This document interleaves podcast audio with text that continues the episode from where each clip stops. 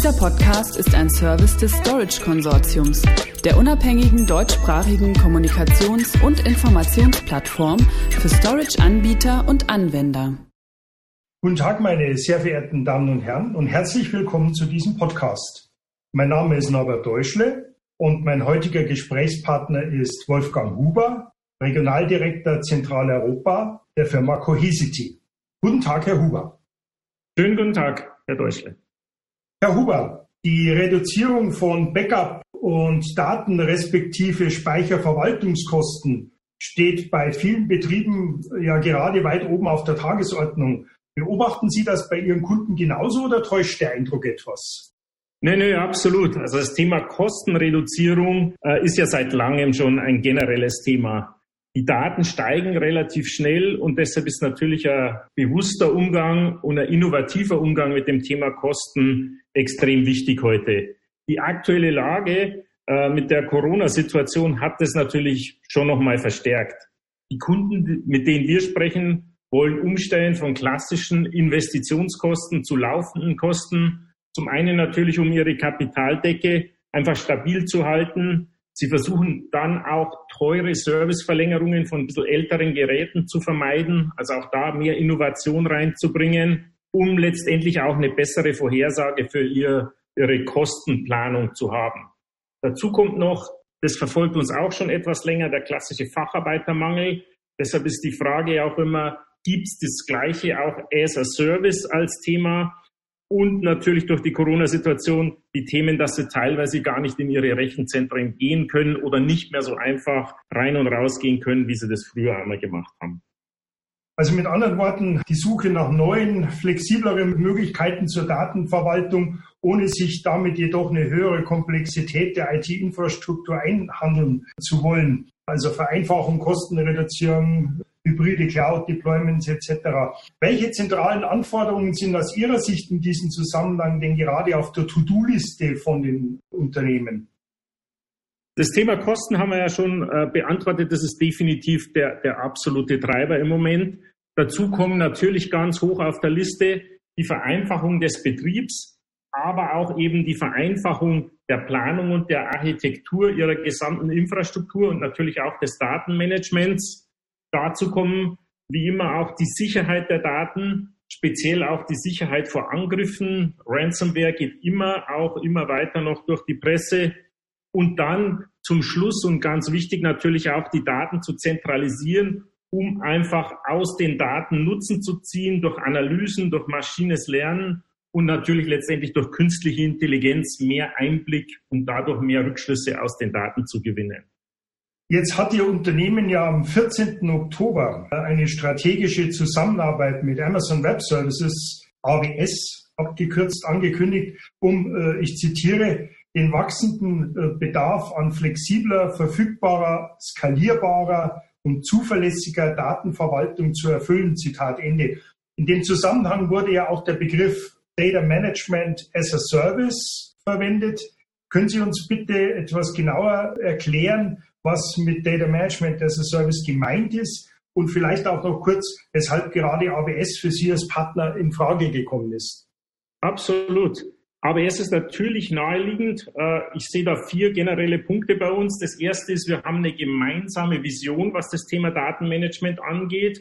Es geht für beide Unternehmen darum, das einfacher zu machen und einfach auch mehr Nutzen aus den Daten zu gewinnen. Das zweite ist, es tut sich einfach der Marktführer im Thema Datenmanagement, also Cohesity, zusammen mit dem absoluten Marktführer im Thema Public Cloud. Die AWS, das ist mein dritter Punkt, hat natürlich Millionen von Kunden, hat Tausende von Partnern und ist der größte Anbieter in diesem Umfeld. Und zum Schluss, auch für uns und unsere Kunden ist AWS heute der größte Cloud-Provider, den unsere gemeinsamen Kunden nutzen. Wir haben heute über 400 Kunden, die bereits gemeinsam Cohesity und AWS nutzen, mit mehreren Hunderten von Petabytes und einem Wachstum von über 140 Prozent Jahr über Jahr zusammen in der AWS Cloud. Das zweite Thema, das Sie angesprochen haben, Data Management as a Service. Was verstehen wir darunter? Im Prinzip sind es vier Unterpunkte. Das eine ist Backup as a Service und das hat zwei Themen. Das eine, das Backup von meiner heutigen Rechenzentrumsumgebung. will ich einfach in der Cloud ablegen. Das zweite, damit verwandt ist natürlich Backup as a Service für schon heute in der Cloud existierenden Applikationen. Klassisch, was jeder kennt, ist äh, Office 365 oder auch meine Salesforce-Daten, die ich dort natürlich nochmal abstützen möchte. Das dritte ist Disaster Recovery. Ohne dass ich ein zweites eigenes Rechenzentrum habe, dann nutze ich einfach die Kapazität, die mir eine AWS anbietet.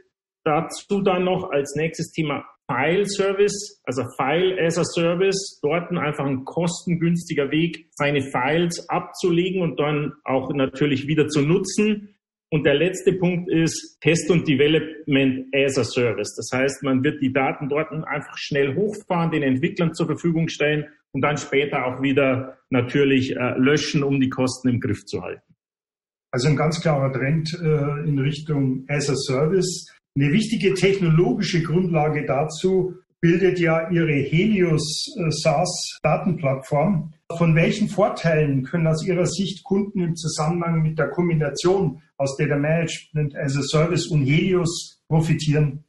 Helios ist ja bei uns der Überbegriff für unsere Management-Software. Das heißt, für uns ist es eine relativ einfache Erweiterung für den As-a-Service-Anteil. Wir nutzen ja heute Helios schon, egal ob die Daten in einer Außenstelle sind, im Rechenzentrum oder in der Cloud oder eben auch in einer Multi-Cloud-Umgebung. Hier kommt einfach nochmal der Aspekt dazu, dass auch ein gemanagtes Angebot über die gleiche Plattform sichtbar gemacht wird. Äh, wir können dort Analysen zur Verfügung stellen. Wir können über Compliance reden und auch Security. Wir können über Helios Mobile, da haben wir auch schon mal gesprochen, das Management sozusagen in der Westentasche mitbringen, um einen Überblick über alle gespeicherten Daten, aber auch über die Backup Policies und natürlich sind die Jobs alle erfolgreich durchgelaufen. Wie groß sind die zur Verfügung stehenden Speicherräume noch? Das alles können wir aus einer Plattform bieten. Für bestehende Kunden keine Veränderung, die finden sich absolut sofort wieder. Und für neue Kunden ist es im Prinzip einfach eine Erweiterung, diesen Service aus der Cloud zu konsumieren. Ich vergleiche es manchmal auch mit, ähm, das ist ein bisschen wie, wie Netflix. Also wir alle schauen oder viele von uns schauen äh, Filme über Netflix. Dahinter liegt auch eine Amazon Cloud. So ähnlich sehe ich heute das Thema Data Management as a Service. Das kommt einfach von Cohesity, liegt aber halt in der Amazon Cloud. Wenn ich es richtig verstanden habe, ist das erste Angebot, das Sie im Rahmen dieser neuen Lösung zur Verfügung stellen, Cohesity Data Protect as a Service. Das ist ein Backup as a Service Angebot, das sich aber derzeit wohl noch in einer frühen Preview-Phase befindet. Können Sie uns dazu vielleicht noch etwas äh, genaueres sagen? Genau, das Announcement ging ja raus, äh, wo wir das angekündigt hatten. In der jetzigen Phase, wir nennen das Early Preview, also Kunden können das heute schon nutzen, allerdings noch nicht in einem bezahlbaren Umfeld, sondern das sind unsere äh, ersten Kunden, denen wir auf der Plattform gemeinsam arbeiten. Das ist im Moment allerdings nur in USA verfügbar, weil auch die Amazon-Rechenzentren in der, in der USA zuerst ausgestattet wurde.